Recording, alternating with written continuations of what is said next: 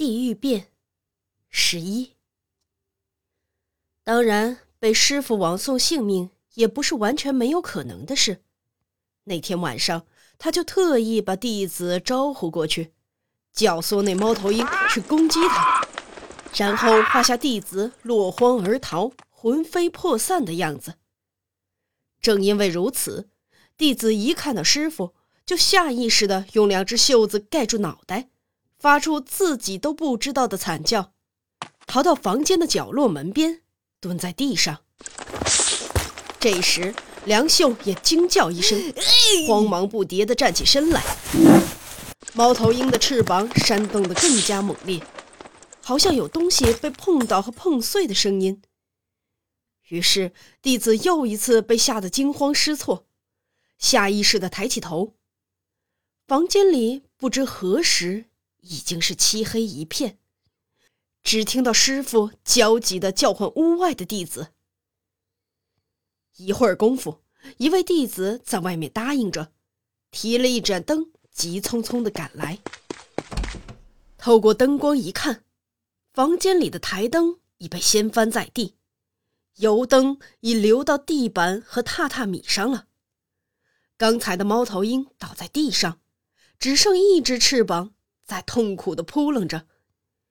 梁秀在桌子对面，支棱着身体，也吓得目瞪口呆，嘴里嘀咕着别人听不懂的话。这并非虚构，那只猫头鹰身上，从脖子到翅膀。紧紧地绕着一条黑蛇，大概是弟子蹲下身子的时候碰到了那个坛子，坛子里的蛇跑了出来。猫头鹰去抓蛇，蛇又缠住了猫头鹰，于是就引起了这场骚乱。两位弟子对视一番，都茫然地看着不可思议的场面，然后默默地向师傅行了一礼，偷偷的。溜出了房间。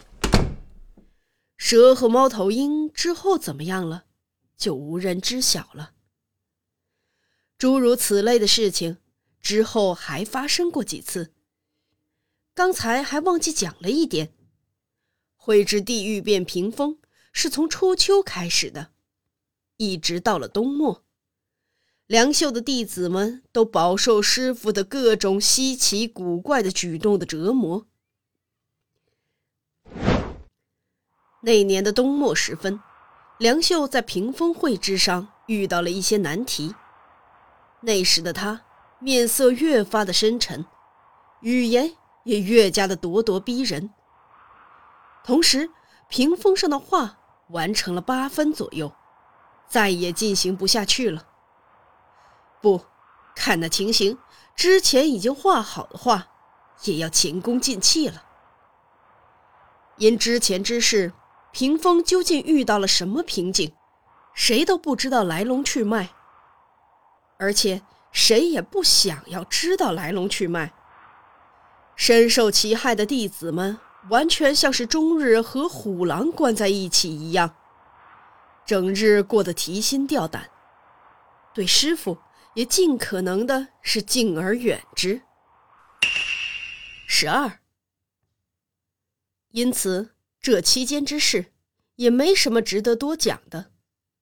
倘若非要说点什么，那就是这个强势的老头不知何故，突然变得容易触景伤情了起来，经常独自掉眼泪。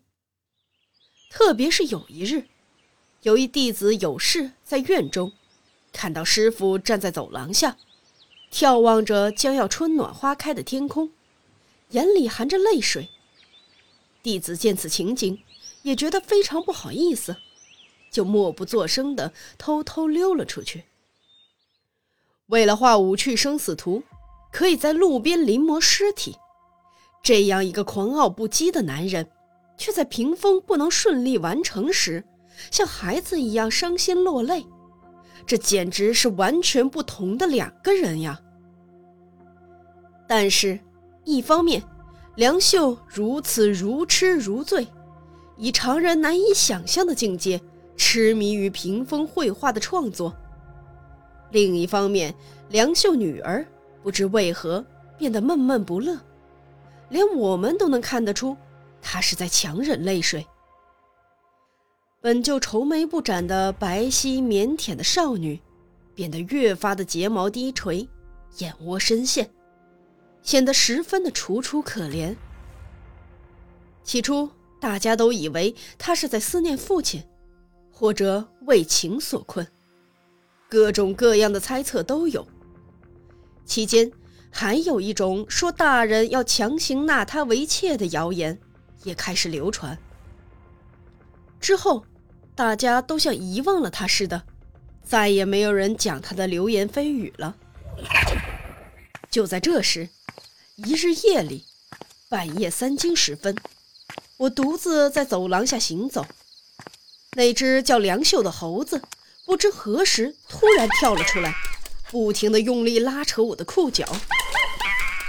在梅花香气四溢、淡淡的月光又有些温暖的夜里。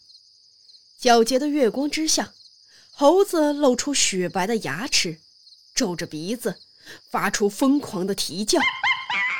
我被猴子撕咬了新裤子，三分不悦，七分生气，想要一脚踢开那猴子。可我转念又想起来，以往有侍从因责骂这只猴子而惹得小公子很不高兴，看这只猴子的举动，好像发生了什么事情一样。便随他拉扯我的方向走了五六米远，走过走廊的一个拐角后，白色的池水中能看到倒映的松树对面宽阔的路边。这时，附近屋中似乎有人在争吵，慌乱奇怪的声音传到我的耳中。周围寂静无声，月光皎洁，万里无云。除了鱼儿跃水之声外，听不到任何的声音。听到那里的声音后，我不禁停下了脚步，心想：如果是强盗来袭，我便可以大展身手了。于是屏住了呼吸，蹑手蹑脚的走到了屋外。本集播讲完毕，下集更加精彩。